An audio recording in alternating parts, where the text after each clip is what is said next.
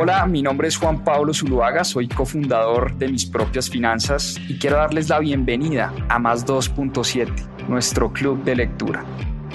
Durante 52 semanas leímos un libro todas las semanas y en este club de lectura van a encontrar la conversación de todo lo que aprendimos a través de la lectura. ¿Por qué más 2.7? En la región se leen menos de 2.7 libros al año y es una estadística que queremos combatir. Disfruten esta conversación y este aprendizaje que tuvimos a través de los libros. Bienvenidos. Bueno, excelente. Buenas noches a todos, a todas. Hoy tenemos una gran historia. Hoy tenemos Inquebrantable, Unshakable, de Tony Robbins. Un libro que me gusta bastante, un libro que me ha enseñado muchísimas cosas y me ha ayudado a replantearme muchas cosas en temas de inversión, muchas cosas en temas de finanzas, muchas cosas en cómo manejamos el dinero de la casa con mi esposa. Entonces, bueno, pues estoy seguro les va a encantar este libro.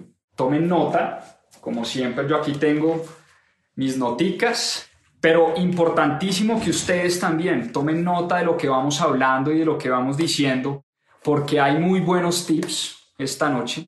Hay cosas muy prácticas y muy concretas que podemos aplicar todos a la hora de invertir nuestro dinero. Como les decía, nuestro protagonista de hoy es Tony Robbins. Tony Robbins es un personaje supremamente especial. Tiene 60 años y tuvo una vida muy dura, una adolescencia y una infancia durísima, durísima, durísima. Tony Robbins tenía eh, una madre alcohólica y drogadicta que lo, maltrataba y lo violentaba. Tuvo como seis o siete padres distintos. Su padre, obviamente, eh, su padre biológico, más otros seis, seis o siete hombres que tuvo su madre. Pero tuvo una vida supremamente dura. Y Tony Robbins siempre quiso ayudarle a la gente. Desde muy temprana edad encontró esa misión y siempre quiso ayudarle a la gente y se volvió un obsesivo por el tema de la excelencia personal, cómo volverse una persona que pudiera transmitirle conocimiento a los demás a través del estudio de la excelencia. Él empezó a estudiar y se obsesionó con el estudio de los grandes inversionistas, los grandes empresarios, los grandes atletas, los grandes pensadores los grandes filósofos. Era un enfermo por la lectura. Tony Robbins era un tipo que leía, no sé, 200 libros al año. Y era un autodidacta. Tony Robbins nunca fue a la universidad, nunca pudo ir a la universidad. Y fue un autodidacta toda su vida. Y para no hacerles la historia tan larga, porque hoy vamos a hablar es del libro que escribió Tony Robbins, hoy en día Tony Robbins pues es una figura supremamente reconocida y pública. Ha sido el coach y el entrenador personal de personajes como Bill Clinton, como Leonardo DiCaprio, como Oprah Winfrey, como Serena Williams, la tenista. Tuvo la oportunidad de ser el mentor de la princesa Diana, de la Madre Teresa de Calcuta. O sea, Tony Robbins es un tipo que ha llegado a las altísimas esferas del poder le ha llegado a los altísimos atletas y millonarios del mundo. Hoy en día es el coach de Mark Benioff, el dueño y CEO de Salesforce, de Paul Tudor Jones, uno de los más grandes inversionistas que viven hoy en día, de Ray Dalio, el fundador de Bridgewater Associates, el, el que escribió Principios, este libro lo vimos en Club de Lectura, y de muchos grandes empresarios, atletas, actrices, emprendedoras, políticas, políticos del mundo. Es una persona que todos los años hacía en vivo más de 50 o 60 conferencias por todo el mundo. Y tuve la oportunidad en el año 2009, yo había leído tres de sus libros, uno sobre desarrollo personal y dos de temas de finanzas e inversiones, y tuve la gran fortuna y la oportunidad, mi esposa me, me dio un regalo y, y, me regaló un fin de semana con Tony Robbins. Eh, estuve en noviembre del año 2019 cuatro días en un evento físico presencial. Eh, esto fue pre-pandemia, un año, un año antecitos de la pandemia.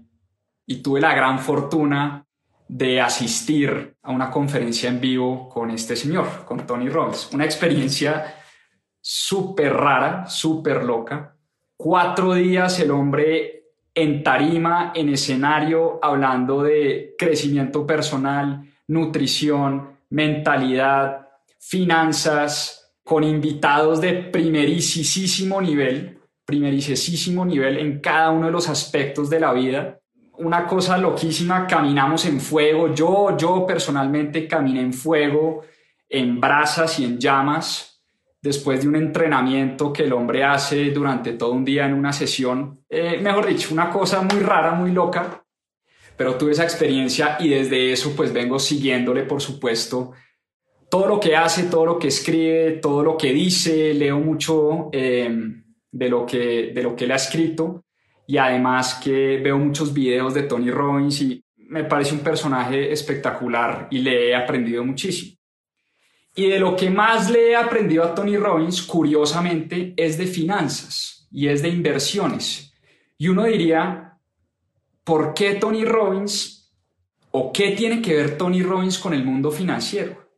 Y es que Tony Robbins ha aprovechado la fortuna y el privilegio que tiene de conocer a los grandes inversionistas y grandes empresarios del mundo para preguntarles a ellos cómo es que las personas del común pueden invertir y pueden aplicar los principios de los grandes financieros del mundo.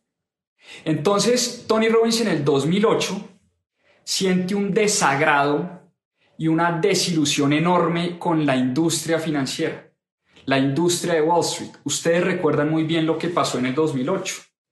Unos banqueros hicieron ahí unas artimañas, no vamos a entrar en detalle. Le empezaron a prestar a personas que no tenían la capacidad de pago, empaquetaron esos productos, esos productos además estaban asegurados por las grandes aseguradoras, además las grandes calificadoras de riesgo le dieron una calificación triple A a esos productos que se llaman los Credit Default Swaps, eran derivados financieros, empaquetaron un montón de hipotecas y esas hipotecas se las empezaron a vender a los fondos de pensiones, a los fondos de capital privado, a los grandes bancos e inversionistas del planeta y todo eso se derrumbó como un castillo de naipes y vimos cómo se quebró el mundo financiero en el 2008. Y de esa crisis, de esa gran quiebra, donde los grandes perdedores fueron las personas del común, los ahorradores de los fondos de pensiones, los trabajadores que perdieron sus empleos, la gente que no tenía ni siquiera velas en el entierro que habían armado los fondos y los, y los bancos de inversión, fueron los que realmente lo perdieron todo. Y Tony Robbins sintió una rabia muy grande cuando eso pasó y por eso se dedicó en un tiempo de en un periodo de tres o cuatro años a entrevistar a los grandes inversionistas de la historia. ¿Para qué? Porque él quería absorberles todo ese conocimiento, si se quiere chuparles todos esos principios de inversión y compartirlos con la gente del común. Y ahí es cuando descubre y cuando escribe su primer libro, que se llama o se llamó en ese entonces Money Master the Game, Dinero domina el juego, y es un libro, es un mamotreto de 600 o 700 páginas, pero es un libro espectacular porque son las entrevistas con los 50 hombres y mujeres más influyentes del mundo de los negocios y el mundo de las finanzas. Les estoy hablando de personas como Warren Buffett, Jack Bogle, Sir John Templeton, Paul Tudor Jones, Carl Icahn, T-Bones Picken, Mary Callahan Erdos, en fin, las grandes mentes de las finanzas. Y Tony Robbins logró y aprovechó que tenía acceso a ellos y acceso a ellas para entrevistarlas a todas y escribir en ese libro, en ese mamotreto de 500 o 600 páginas que por supuesto recomiendo, en español se llama Dinero domina el juego, fue como su primer gran salida al escenario, digamos, del mundo financiero. Todo el mundo se preguntaba, ¿qué hace Tony Robbins escribiendo de finanzas? Y Tony Robbins lo, lo dice en el libro, estas no son mis estrategias. Yo no soy financiero, pero sí tengo el acceso a ellos y a ellas, y por eso quiero compartir con todo el mundo las estrategias de estos grandes inversionistas. Y este segundo libro del que les quiero hablar hoy se llama Unshakable y es un libro mucho más resumidito, mucho más digerible, son 200 paginitas que se lo lee uno muy rápido y es un poco el resumen de esos principios, el resumen de esas entrevistas. Es un libro que si se quiere, por supuesto lean los dos libros si tienen la posibilidad, pero si no, lean este, que es el resumen de esos principios que él logró compartir y que logró extraer más bien de los grandes inversionistas para compartir con la gente del común. Entonces hoy nos vamos a enfocar en este libro que se llama Unshakable, Inquebrantable, está en español, lo consiguen en cualquier librería de Colombia, Latinoamérica, en el mundo. Es un libro que ha vendido más de un millón de copias y es un libro que además todas sus ganancias las donó Tony Robbins a una fundación que él tiene y con la que él trabaja que se llama Feeding America él le da todos los años 500 millones de comidas, de, de meals, de comidas en, la noche de, de, acción de gracias, de Thanksgiving. El día de acción de gracias, la fundación de Tony Robbins comparte y regala 500 millones de, no es solo el pavo, es toda la comida alrededor. Ustedes saben que en Estados Unidos esto es un evento casi que más importante que la Navidad el Día de Acción de Gracias y esa fundación reparte a la gente que no tiene, por supuesto, la capacidad de comerse un pavo y compartir con su familia 500 pavos y 500 comidas alrededor de Estados Unidos. Entremos en materia. ¿De qué se trata este libro inquebrantable de Tony Robbins?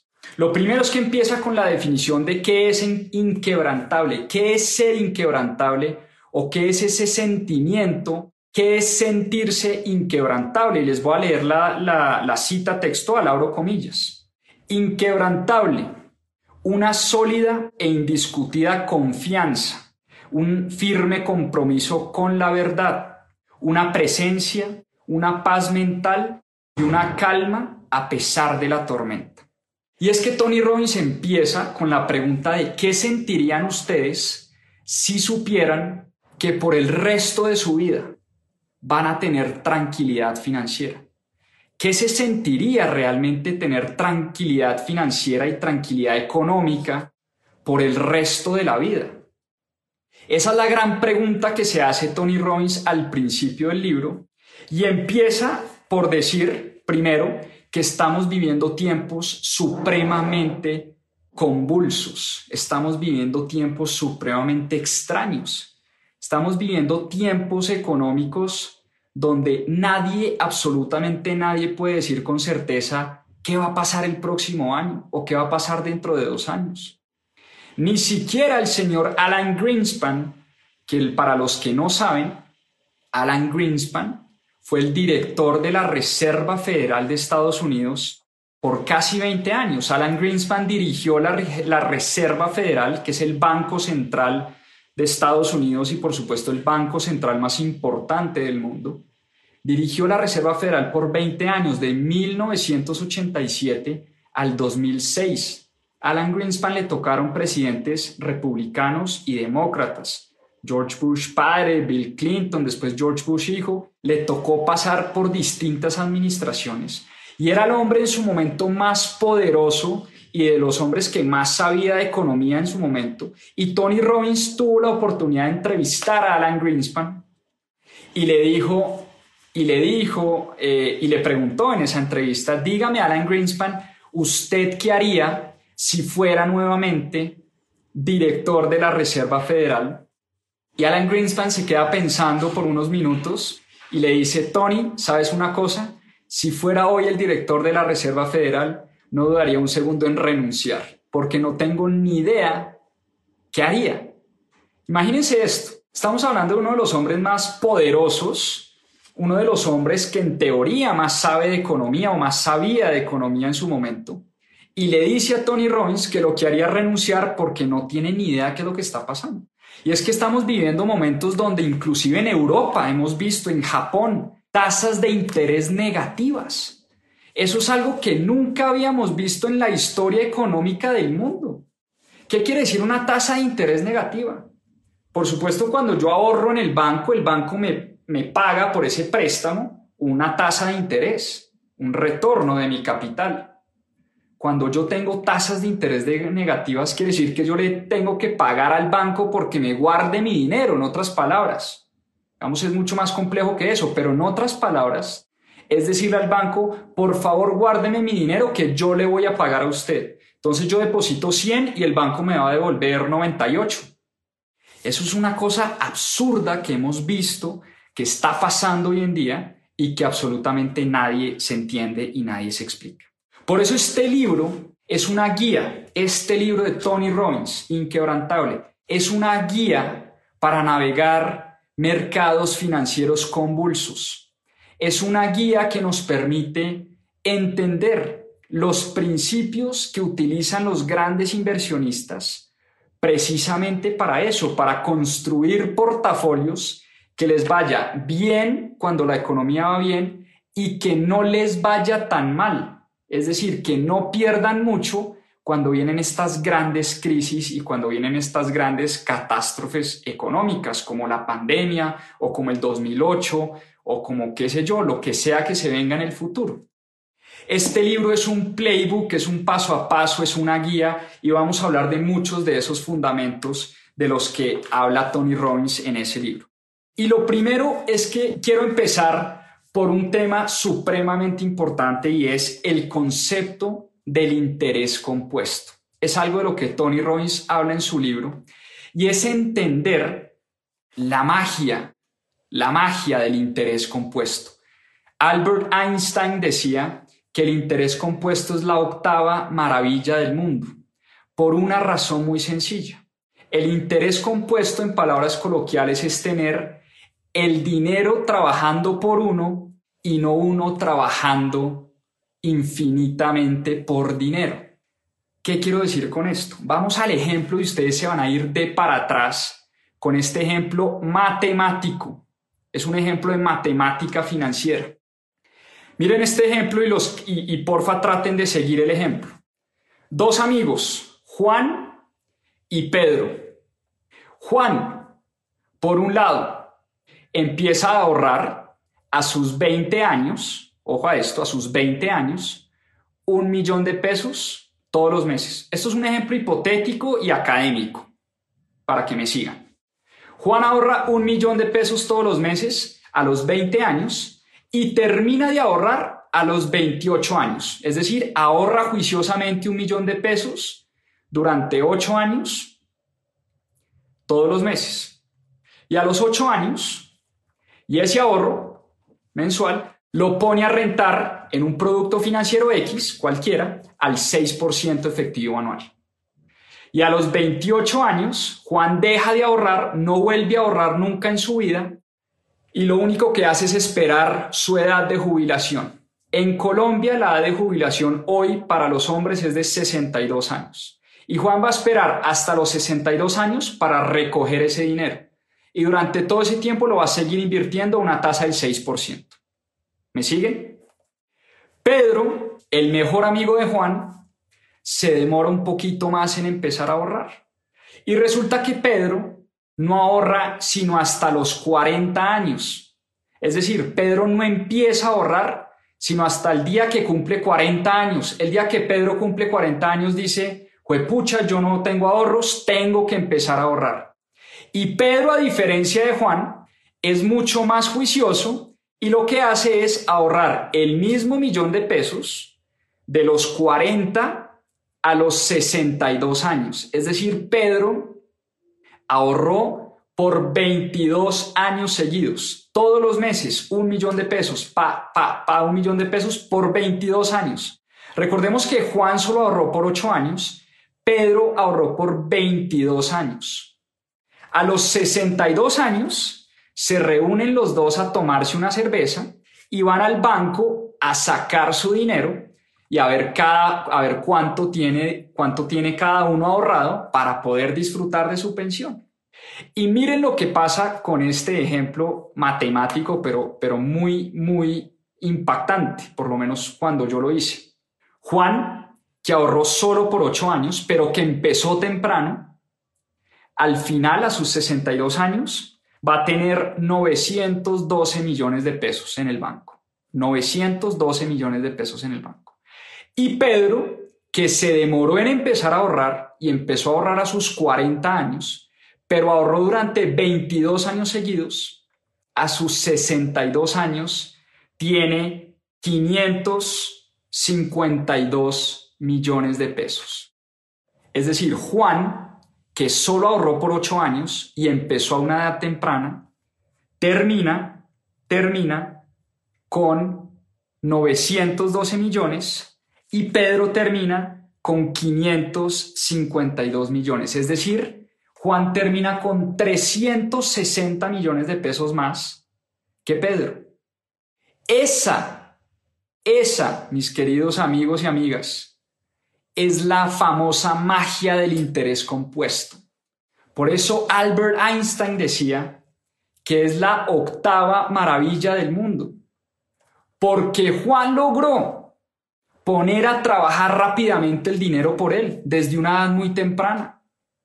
En cambio, Pedro, que se demoró 20 años, pero fue juicioso en ahorrar durante los siguientes 22 años, ni siquiera le alcanzó para alcanzar a Juan. Cuando yo empiezo a hacer estos ejercicios matemáticos, y si ustedes no me creen, háganlo. Métanse google.com, calculadora financiera, valor futuro, y hagan este ejercicio que les acabo de decir y se van a ir de para atrás. Y les pongo otro ejercicio que muestra un poco la importancia de invertir bien el dinero. Ojo a este ejercicio. Otro ejercicio de, de valor futuro, de interés compuesto en el tiempo. 50 millones durante 30 años invertido una tasa del 10%. ¿Cómo se hace esto? calculadora matemática financiera google.com, ponen valor presente o valor de hoy 50 millones, interés 10%, años 30 años, valor futuro alrededor de 900 millones de pesos. Los mismos 50 millones de pesos invertidos al 4%, ya no al 10 sino al 4, Mismo ejercicio, 50 millones durante 30 años invertidos al 4% de manera compuesta, son cerca de 150 o 160 millones de pesos al cabo de 30 años. Es decir, el que tomó control de sus finanzas y sus inversiones y puso a rentar bien la platica, una tasa del 10%, es un caso hipotético, ojo, y académico la puso a rentar al 10 de manera compuesta durante 30 años. Terminó con 900 millones de pesos. Y el que puso los 50 millones a rentar al 10% durante, perdón, al 4%, al 4% durante los mismos 30 años, terminó con 150 millones de pesos.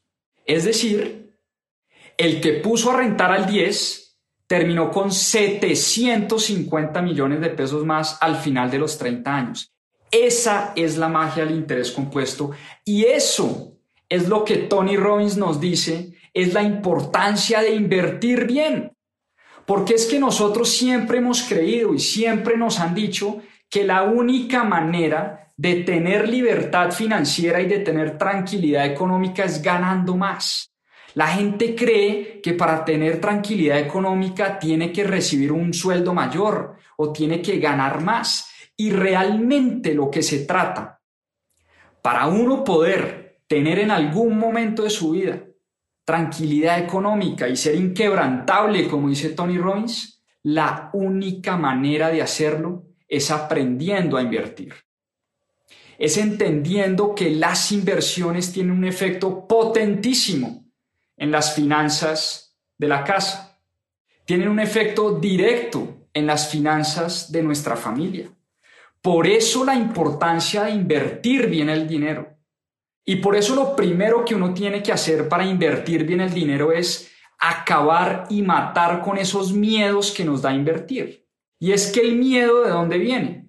El miedo viene del desconocimiento, de los mitos financieros, de creer que el mercado de valores es un casino, de creer que la manera de hacer dinero es apostando una plata y ganándose miles y millones, miles de millones al cabo de un par de semanas. De eso no se tratan las inversiones.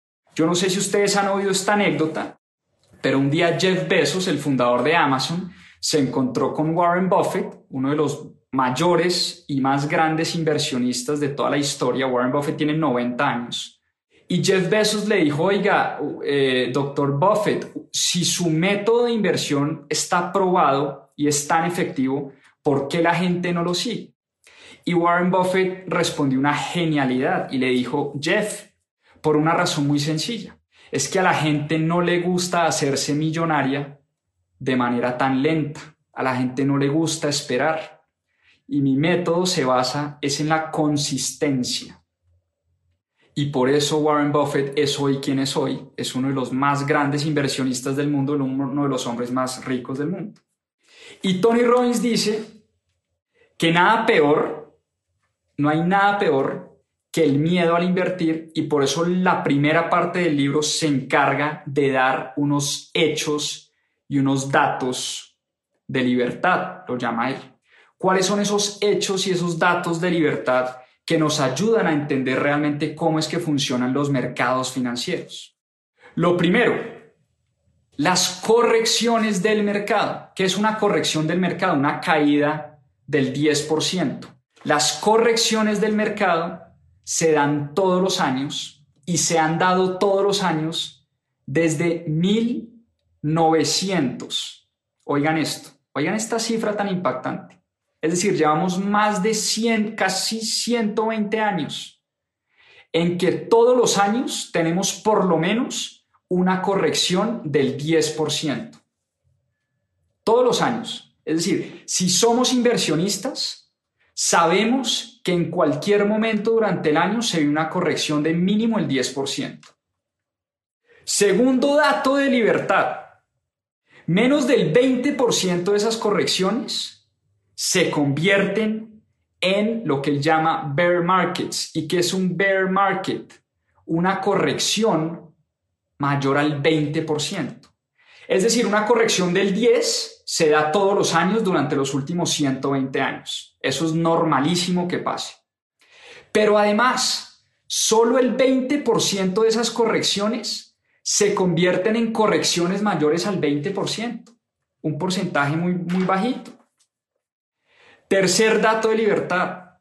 Nadie, absolutamente nadie, por más sabio, por más experiencia, por más libros, por más banquero, por más inversionista que sea, puede predecir consistentemente para dónde van los mercados. Si ustedes tienen un asesor financiero que les dice con certeza y de manera seria para dónde van los mercados o en qué es lo que tienen que invertir porque ellos con certeza saben que X o Y producto va a subir, jamás le crean a esa persona porque nadie, absolutamente nadie puede predecir de manera consistente qué va a pasar con los mercados. Cuarto dato, en el largo plazo, el mercado sube independientemente de las caídas del corto y el mediano plazo. Y piensen en esto. ¿Qué le pasó a la bolsa durante todo el siglo XX y principios del siglo XXI, inclusive hasta los días de hoy? Hemos pasado por Primera Guerra Mundial, Segunda Guerra Mundial, Guerra de Vietnam, Guerra Fría, eh, guerra contra el terrorismo, hemos pasado por pandemia, hemos pasado por todo. ¿Y qué le ha pasado al mercado durante 110 años? El mercado ha subido, el mercado ha crecido. Eso es un dato muy importante que hay que tener en cuenta. Quinto dato importante, las caídas del más del 20%, es decir, las, los grandes impactos y los grandes choques del mercado, se dan cada tres o cinco años. Y Tony Robbins dice una frase muy chévere y es que dice, la historia no necesariamente se repite, pero la historia siempre rima. Es decir, no necesariamente porque cada tres o cinco años se hayan visto caídas en el mercado, quiere decir que eso sea lo que vaya a pasar. Pero más o menos con certeza podemos decir que esta pandemia no va a ser la última crisis que vamos a vivir. Si nosotros tenemos 20, 30, 40, 50, 60 años, nos quedan muchos años de vida y estoy seguro que no va a ser la última crisis que van a vivir ustedes mientras viven. Y por último, y muy importante, el mayor riesgo, el mayor riesgo, y miren esto, es estar por fuera del mercado. El mayor riesgo es no invertir. El mayor riesgo no es invierte y qué pasa si el mercado se cae mañana. El mercado se va a caer. Eventualmente se va a caer el mercado. En el 2008 el mercado se cayó más del 20 o 30%. ¿Y cuánto se demoró el mercado en rebotar? Dos o tres años. De manera muy rápida el mercado rebotó. En el año 1999, la crisis de las .com, el mercado cayó 30-40%. ¿Y cuánto se demoró en rebotar? Dos, tres, cuatro años. El año pasado vimos caídas del 30%, el, el jueves negro de marzo, exactamente hace un año, en plena pandemia. Todos los mercados del mundo cayeron. ¿Y cuánto se demoraron los mercados en rebotar? Por eso, dice Tony Robbins, el riesgo más grande es estar por fuera del mercado. El riesgo más grande es tener la platica en las cuentas de ahorro. El riesgo más grande es la desinformación y la falta de educación financiera. Eso sí es un riesgo mayor. El riesgo no es invertir en acciones. El riesgo no es invertir en finca raíz. El riesgo no es estar invertidos. El riesgo no es, uy, ¿será que compro apartamento y, el día de mañana el precio se cae? Ese no es el riesgo. El riesgo es nunca invertir. Ese es el mayor riesgo, dice Tony Robbins en su libro Inquebrantable. Y hay un, y hay un tema supremamente importante y además un tema central de su libro y es las comisiones absurdas que nos cobran los terceros por invertir nuestro dinero. ¿A qué se refiere Tony Robbins con las comisiones? Resulta que él estuvo estudiando a fondo la industria financiera, la industria de los bancos, la industria de los fondos mutuos, la industria de los fondos de inversión colectiva. Esa industria nos cobra fees muy altos por invertir nuestro dinero y es una industria que, por supuesto, le ha devuelto a sus clientes y a sus inversionistas rentabilidades muy pobres. Y dice Tony Robbins en su libro que la gente no conoce esta data. Él, él hizo una encuesta y el 92% de los americanos no sabe, no tiene ni idea cuánto le cobran los fondos de pensiones o los bancos o los fondos mutuos o los fondos de inversión colectiva por invertir su dinero. Y yo estoy seguro que si hacemos una encuesta en México, en Colombia, en Argentina, en Perú, en cualquier lugar del mundo, los resultados van a ser exactamente los mismos. No tenemos idea cuánto nos están cobrando los bancos por invertir nuestro dinero. Y el problema no es de entregarle nuestro dinero a un tercero, el problema es no saber primero cuánto nos cobran y segundo, qué hacen ellos con nuestro dinero y tercero, qué rentabilidades consiguen con nuestro dinero. David Swanson, uno de los grandes inversionistas de todos los tiempos, maneja el fondo de la Universidad de Yale. La Universidad de Yale es la universidad, una de las universidades más famosas e importantes del mundo. Y David Swanson decía lo siguiente, abro comillas, la industria de los fondos mutuos extrae enormes sumas de dinero de sus inversionistas por un muy mal servicio. ¿Y por qué por un muy mal servicio? Y oigan este dato. Tony Robbins encontró, y hay un economista que se llama Robert Arnott.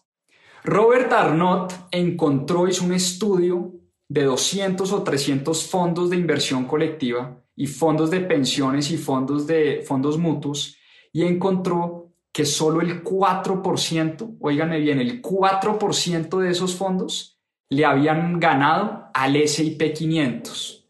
Recuerden que el S&P 500 es el Standard Poor's 500, es un índice que rastrea las 500 compañías de mayor capitalización bursátil en Estados Unidos. Y solo el 4% de los fondos y los administradores de dinero que se dicen ser expertos y a los que nosotros le entregamos nuestro dinero, solo el 4% le ganan al mercado, le ganan al S&P 500. Entonces es como si uno Hagan de cuenta que esto es como ir a, mire, para ponerlo en plata blanca. Hoy en día, y lo puse en el caso colombiano, me puse a investigar cuánto nos cobra, por ejemplo, por venir o cuánto nos cobra protección por invertir en un fondo, eh, en un fondo de pensiones voluntarias. ¿Cuánto nos cobran ellos por invertir en un fondo de pensiones voluntarias? Y para muchos productos, muchas veces nos están cobrando 3, 4, hasta el 5% de comisión. Lo más alto que he visto es el 5 en un caso extravagante, pero digamos que nos cobren el 3% para ser conservadores, por invertir nuestro dinero.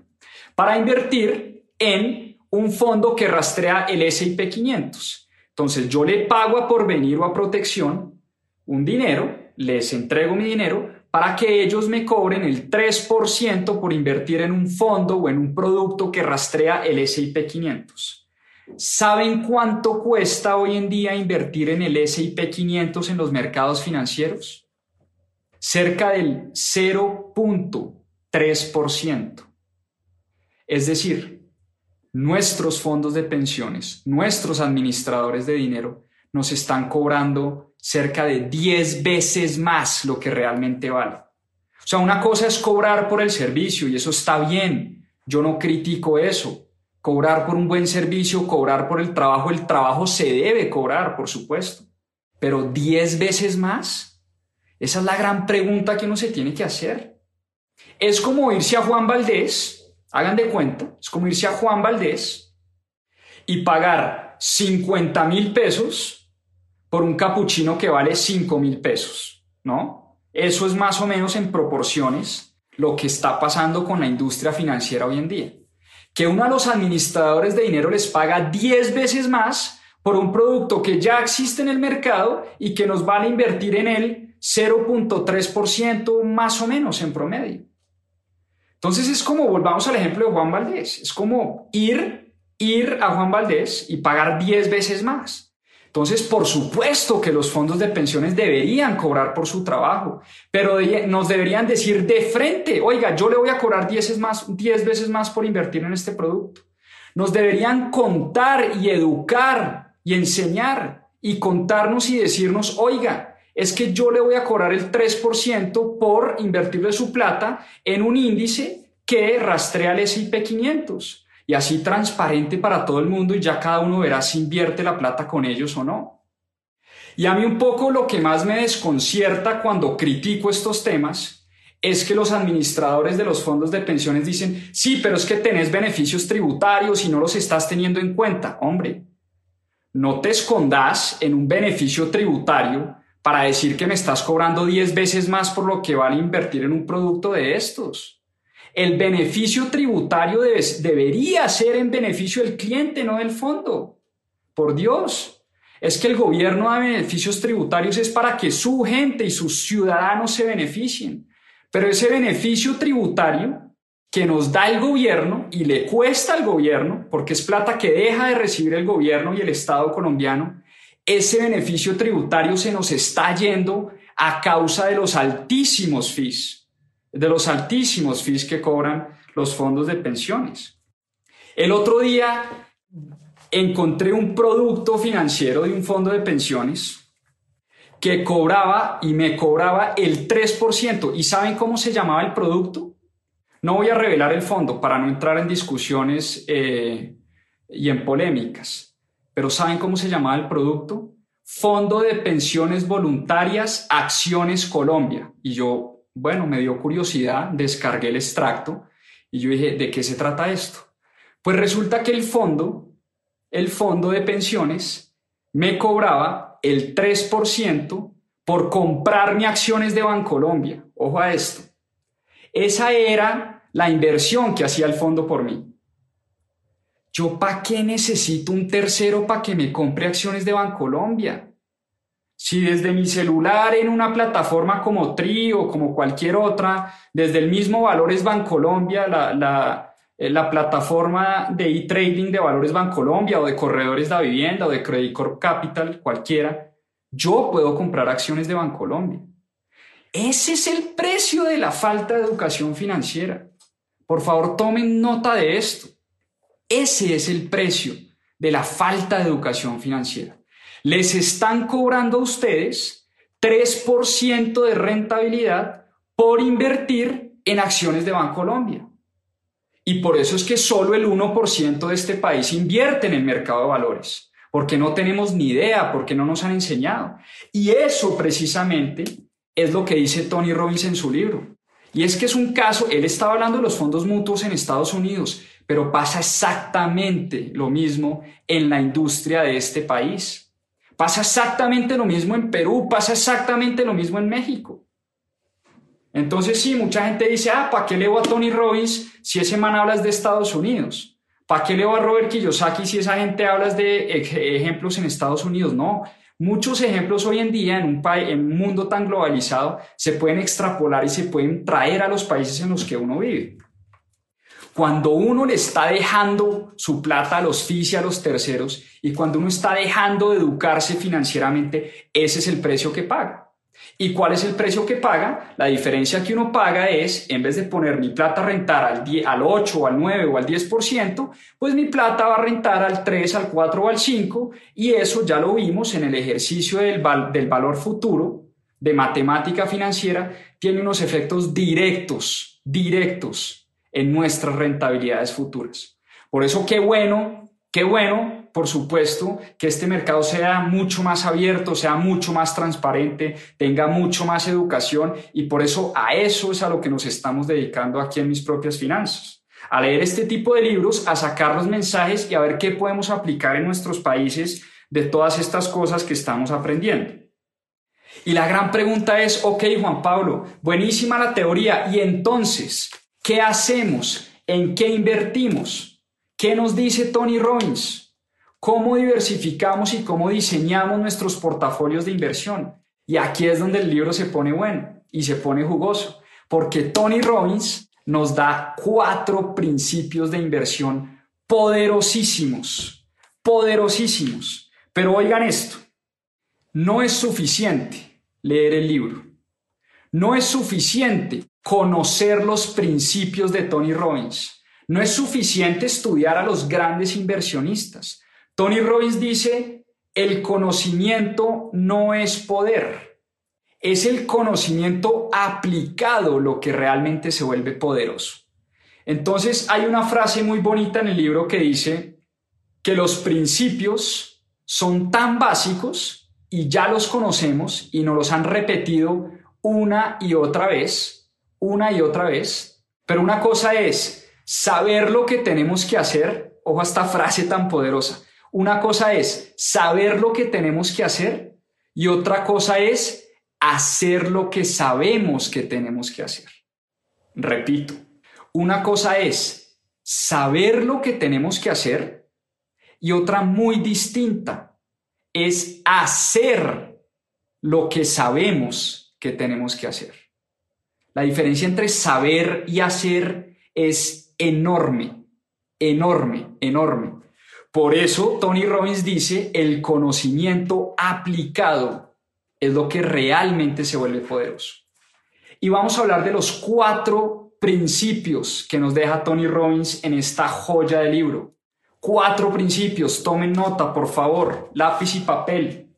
Principio número uno, se van a reír de lo, de lo tontos que son estos principios, pero son poderosísimos. Principio número uno, tomen nota no pierdan dinero. Hágame el favor la bobada de principio. No pierdan dinero. Y entonces uno diría, pero ¿a qué, qué, es eso, Tony Robbins? ¿A qué se refiere con no perder dinero? Pues resulta que los grandes inversionistas tienen una obsesión, obsesión por no perder dinero. Warren Buffett tiene una frase célebre cuando le preguntaron que le, dieran que le diera a la gente los principios de inversión, Warren Buffett dijo lo siguiente. Uno, no perder dinero. Regla número uno de las inversiones, no perder dinero. Regla número dos de las inversiones, nunca olvidarse de la regla número uno. Porque es que perder dinero tiene una matemática muy sencilla. Y vean este ejemplo. Si yo tengo 100 y pierdo el 50% de mi patrimonio, mi patrimonio queda en 50. ¿Qué tiene que pasar con mi patrimonio para volver a recuperar esos 100 que yo tenía inicialmente? Es decir, tenía 100, perdí el 50%, quedé con 50. ¿Qué le tiene que pasar a mi patrimonio para volver al monto inicial? Tiene que ganar el 100%. Cuando yo pierdo el 50%, necesito el 100% para recuperar mi inversión inicial. Es una cosa impresionante. Por eso nosotros no nos podemos permitir que nuestro patrimonio pierda el 30, el 40 o el 50%. Yo les aseguro que los patrimonios de los grandes inversionistas, los grandes millonarios del mundo, hablemos de la peor crisis, 2008, coronavirus, pandemia.com, la que quieran, los patrimonios de los grandes millonarios nunca pierden el 50%.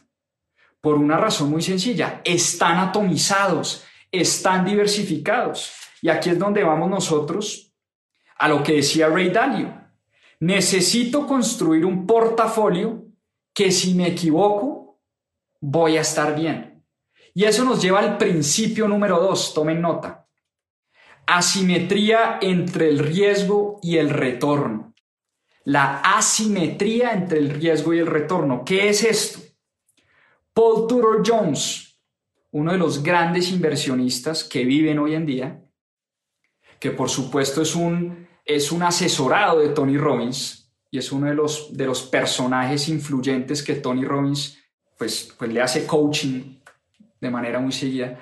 Paul Tudor Jones tiene una regla, regla de inversión. Él dice, por cada dólar que invierto, estoy buscando 5 de retorno. Es un principio que él tiene. Asimetría entre el riesgo y el retorno. Entonces, ¿qué dice Paul Tudor Jones? Por cada dólar que invierto, yo estoy buscando oportunidades de inversión que me den 5 dólares. Porque dice una frase muy bonita y muy cierta. Puedo ser un tonto, puedo ser un inútil para invertir, Puedo equivocarme el 80% de las veces, puedo estar mal. Pero si le pego a una, no voy a perder plata. Si de cinco inversiones que hago y el 80% las hago mal, pero una de esas, a una de esas le va bien, no perdí plata. Ese es un principio poderosísimo. Por eso cuando nosotros invertimos, tenemos que buscar asimetría entre el riesgo y el retorno de nuestras inversiones. Carl Icahn, yo no sé si ustedes saben quién es Carl Icahn. Carl Icahn es famoso por comprar compañías en muy mala situación, cambiarles todo el esquema de dirección, cambiarles todo el management team, voltearlas, ponerlas a producir y ganarse rentabilidades asombrosas. Carl Icahn ha puesto a invertir de esta manera su dinero el 30% de manera compuesta durante los últimos 30 años. Warren Buffett. Warren Buffett, ¿qué ha hecho Warren Buffett? Warren Buffett tiene una frase supremamente célebre y él dice, soy supremamente miedoso cuando la gente está de fiesta y soy supremamente ambicioso cuando la gente tiene miedo y cuando viene la depresión y cuando todo se pone en descuento. En el 2008, cuando todo el mundo le estaba entregando las casas a sus bancos, la gente estaba perdiendo sus trabajos, la gente estaba vendiendo sus negocios, Warren Buffett estaba comprando. ¿Qué hizo Warren Buffett en el 2008? Oigan a esta jugada tan, tan magistral de este señor. Cuando nadie estaba invirtiendo en bancos, nadie, absolutamente nadie estaba invirtiendo en bancos, porque fue la crisis del, del mundo financiero en el 2008, Warren Buffett le dijo a Goldman Sachs, oiga, yo le invierto a usted, pero en acciones preferentes.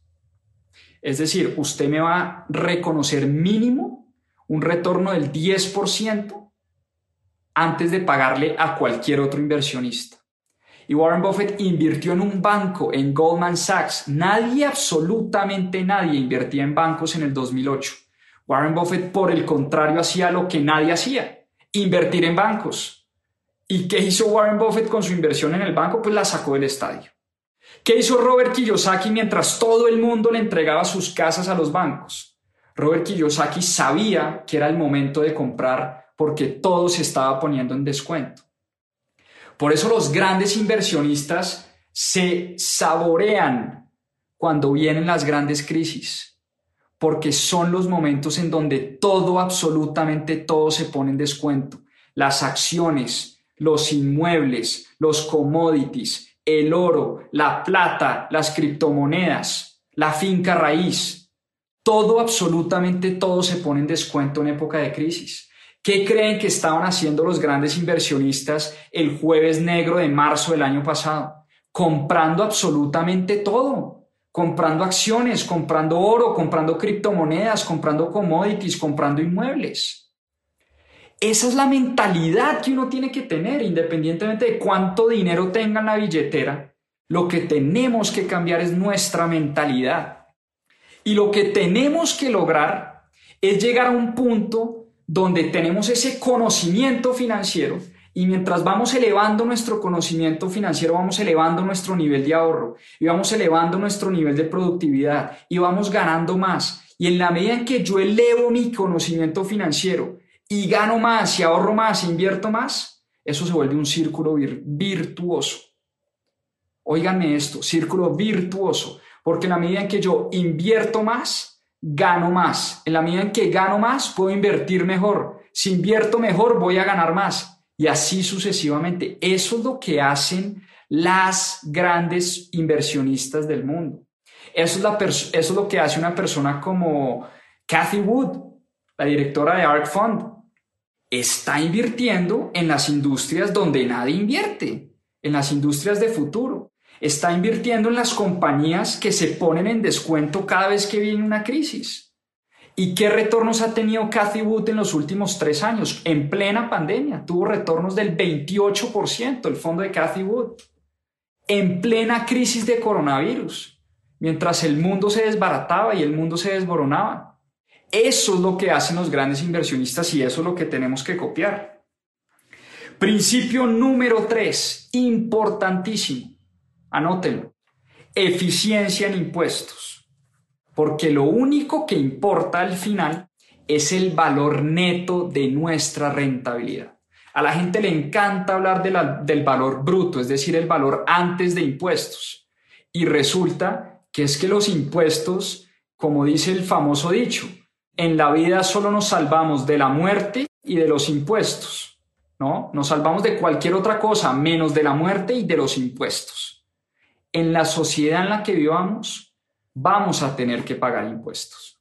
Estamos en medio de un revuelto en nuestra sociedad colombiana a causa de una, de una reforma tributaria, porque a nadie le gusta pagar impuestos. ¿A quién le gusta pagar impuestos? Que levante la mano el primer personaje en la historia que le guste pagar impuestos y pague impuestos, eh, mejor dicho, que vaya a la DIAN como si se estuviera yendo de fiesta. Entonces, la importancia de entender el estatuto tributario. Y no el estatuto tributario, por Dios, no estoy diciendo que nos leamos el estatuto tributario porque que yun, que nadie se lee esa vaina. Pero por lo menos tengamos asesores que nos expliquen las implicaciones tributarias que tienen nuestras inversiones. Porque al final lo único que cuenta es la rentabilidad neta de nuestras inversiones. Y miren esta frase que dijo por allá en el año, hace un par de años, un magistrado de la Corte en Estados Unidos. Dijo, nadie, absolutamente nadie, tiene el deber moral de pagarle más impuestos al Estado de lo que la ley demanda. Mucha gente dice que utilizar las gabelas que nos da la ley es inmoral. Y lo que dice este magistrado, y es una frase que me puso a reflexionar bastante, porque a veces también pensaba eso, como, oiga, ¿y yo por qué busco un asesor tributario? ¿Para que me diga cómo pagar menos impuestos? ¿Y es que acaso no le debo yo más impuestos a la sociedad? Es como una pregunta que uno siempre se hace. Pero dice este magistrado algo muy cierto. Y es que nadie tiene por qué pagarle más al Estado de lo que la ley le demanda. Si la ley le permite a uno una gabela, un subsidio, un descuento, pues por supuesto que uno lo tiene que utilizar. Si a uno la ley hoy en día le permite descontarse hasta el 40% para bajar su base tributaria, por lo menos en Colombia, ¿será que uno no debe aprovechar esa gabela? Si a uno la ley le permite descontarse impuestos por los hijos que uno tiene, por ejemplo, en el caso de Colombia, ¿será que uno no va a aprovechar eso para descontar impuestos? Si a uno la ley le permite descontarse impuestos por invertir, por ejemplo, en fondos de pensiones voluntarias, que ahora los criticamos tanto, pero que también pueden ser un buen vehículo a causa de esas gabelas de impuestos, ¿será que uno no va a permitirse aprovechar esa gabela? Por supuesto que sí. Por supuesto que hay que aprovechar todos los beneficios y todas las gabelas que nos da la ley para pagar menos impuestos. Porque hay una cosa muy bonita que dice Tony Robbins en su libro y es que cada cual hace con su dinero lo que quiera, por supuesto. Pero dice él en su libro, y además le creo, porque lo demuestra con acciones, que en la medida en que él paga menos impuestos, oíganme esto, tiene la posibilidad de impactar muchas más vidas. En la medida en que a él le queda más dinero, puede impactar más vidas, puede regalar más comida al día de acción de gracias, puede llegarle a más personas con su mensaje. Ahora, esto suena muy bonito y no diría pura paja, es lo que quiere es llenarse los bolsillos de dinero. Y por supuesto que Tony Robbins es un tipo supremamente millonario, pero también es un tipo que ha dejado un impacto en la sociedad innegable. También es un tipo que ayuda muchísimo a las personas. Y dice lo siguiente, entre menos impuestos pago, más impacto puedo dejar en la sociedad. Y por último, principio número cuatro, se nos está acabando el tiempo, pero es que me voy emocionando. Diversificación. Este sí es el más obvio de todos. No poner, ¿cuántas veces hemos escuchado la frase? No pongan los huevos, todos los huevos en una misma canasta. Y volvemos a lo que les decía ahora. ¿Cuántas veces nos han dicho diversifique el riesgo, no ponga los huevos en la misma canasta, atomice sus inversiones? Nos lo dicen todos los días. Eso está más, esa frase está más trillada que cualquier otra. Ahora, ¿cuántas personas, es la pregunta, diversifican sus inversiones? Recordemos la diferencia entre saber lo que tenemos que hacer y hacer lo que sabemos que tenemos que hacer. Esa es la gran diferencia. Esa es la gran diferencia. ¿Y qué quiere decir la diversificación? Cuatro cosas, nos dice Tony Robbins. La primera, diversificar entre tipos de activos, óiganme bien, tipos de activos. Yo tengo que tener acciones, tengo que tener bonos, tengo que tener commodities, tengo que tener metales preciosos, tengo que tener finca raíz, tengo que tener activos alternativos, tipos de activos. A eso es a lo que él se refiere con tipos de activos. Primer punto de la diversificación.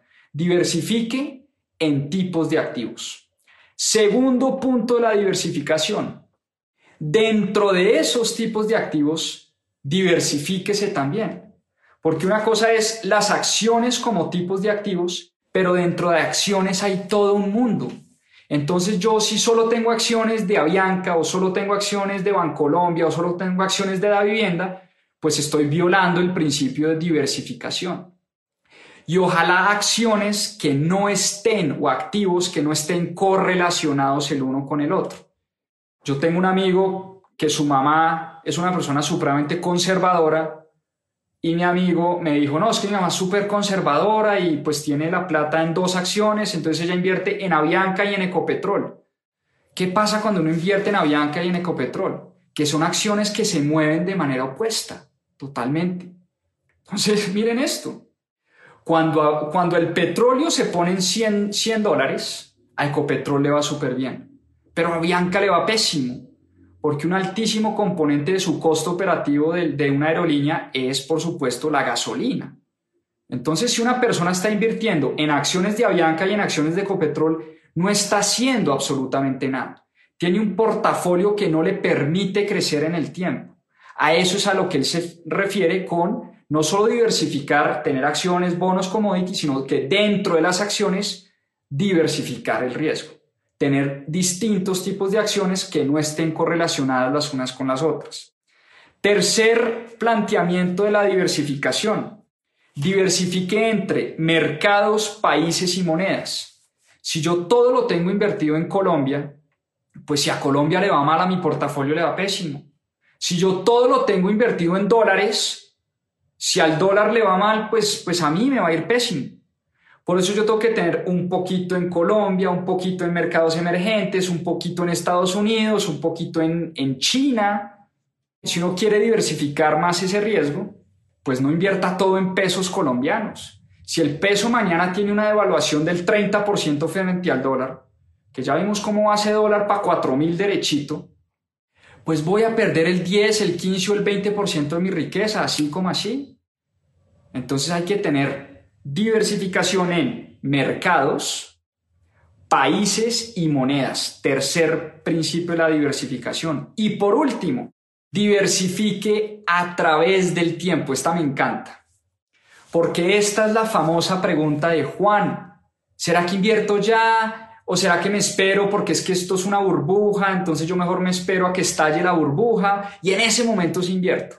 Y cuando estalla la burbuja, la persona se muere de miedo porque no, se va a acabar el mundo. Entonces nunca invirtió. Y cuando rebotó la burbuja, entonces esa persona también, a los cinco años, no, se viene la gran burbuja y, y el gran colapso. Por eso hay que diversificar las inversiones a través del tiempo. ¿Qué hacemos nosotros en la familia? ¿Qué hacemos nosotros con Caro? Invertimos pase lo que pase. Esté el mercado arriba, esté abajo, esté en la mitad, haya vientos de boom, haya eventos de burbuja o no, siempre, siempre, siempre estamos invirtiendo. De a poquitos, todas las semanas, todos los meses. Si a uno le están quedando al final del mes 200 mil pesos, ¡pum!, inviértalos. Si le queda un millón de pesos, ¡pum!, inviértalos. No se espere a que estalle el mercado. No se espere a que reviente la burbuja. Porque el día que reviente la burbuja dice, no, se va a acabar el mundo, yo no invierto ni loco, más bien meto mi plata bajo el colchón. Y así nos pasamos la vida sin invertir y volvamos al ejemplo de Juan y Pedro. Juan, que tomó la decisión de invertir a los 20 años, se retiró con 900 millones de pesos y Pedro, que se esperó hasta los 40, se retiró con 500 millones de pesos. Ese es el gran riesgo de no invertir el dinero. Ese es realmente el riesgo que dice Tony Robbins de quedarse por fuera de los mercados. Por eso la mejor inversión del mundo es estar adentro, es meterse en el juego. ¿Y por qué juego? Porque todos los inversionistas cuando hablan de inversiones hablan de que esto es un juego. Y como todo juego hay que aprenderlo a jugar y hay que aprenderse las reglas de ese juego. ¿Qué hace uno cuando quiere aprender a jugar tenis o cuando quiere aprender a montar en bicicleta o cuando quiere aprender a nadar? Pues uno contrata un experto, uno lee de los más grandes, uno trata de aprender de los expertos y copiarles todas las estrategias. Precisamente eso es lo que nos está diciendo Tony Robbins en su libro Inquebrantable. Porque ser inquebrantable, vuelvo y repito, es ese sentimiento de paz y tranquilidad es esa tranquilidad que le da a uno irse a dormir por la noche y saber que pase lo que pase, venga la pandemia, venga la crisis, se estalle la burbuja de las criptomonedas, haya o no haya reforma tributaria, gane Iván Duque, gane Petro, gane el Partido Verde, gane el Partido Conservador, gane el que sea, uno no va a tener que depender de nadie. Eso es lo que se llama ser inquebrantable. Y le repito la definición de inquebrantable una sólida e indiscutida confianza, un firme compromiso con la verdad, una presencia, una paz mental y una calma a pesar de la tormenta. Quiero cerrar con esto, no sin antes decirles, por supuesto, que lean el libro que es poderosísimo, que la mejor forma de llegar a esa tranquilidad financiera en algún momento de sus vidas va a ser a través de la inversión que a eso es a lo que nos estamos dedicando en este canal, en mis propias finanzas, a regar este mensaje de la importancia de invertir bien el dinero, de la importancia de manejar bien las finanzas de la casa, de lo transformador que puede ser este mensaje.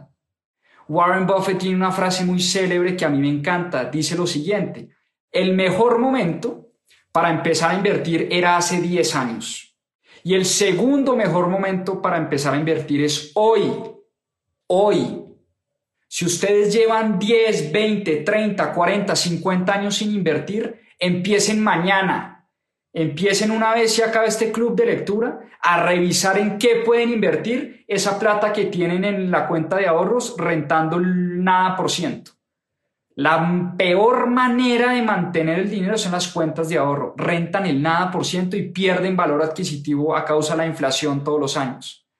Entonces, dejen de poner sus platas en fiducuentas, en cuentas de ahorro, en productos basura que no les rentan nada, porque lo único que está haciendo esa plata en ese banco, en la cuenta de ahorro, es perder poder adquisitivo todos los años. Espero les haya gustado. A mí me fascinó este libro lo leí una y otra vez, lo llené de notas y de rayones y de post-its y de vainas, porque tiene muy buenas lecciones. Espero hayan aprendido y espero hayan sentido que esta horita larga que estuvimos juntos valió la pena. Muchas, muchas gracias. Ahí lo tienen. Unshakable, inquebrantable de Tony Robbins. Para que salgan, lo lean, lo compren. Un abrazo para todos. Chao, chao. Bendiciones. Muchas gracias por acompañarnos en este capítulo de Más 2.7. Acá les dejo unos adelantos de lo que se viene en nuestro próximo episodio. A seguir aprendiendo. Tal vez el mejor libro que se haya escrito sobre inversiones. Entendemos el modelo de negocio, entendemos la empresa, la estudiamos a profundidad o no. De Benjamin Graham. Uno en inversiones no tiene que estar sacándola del estadio todo el tiempo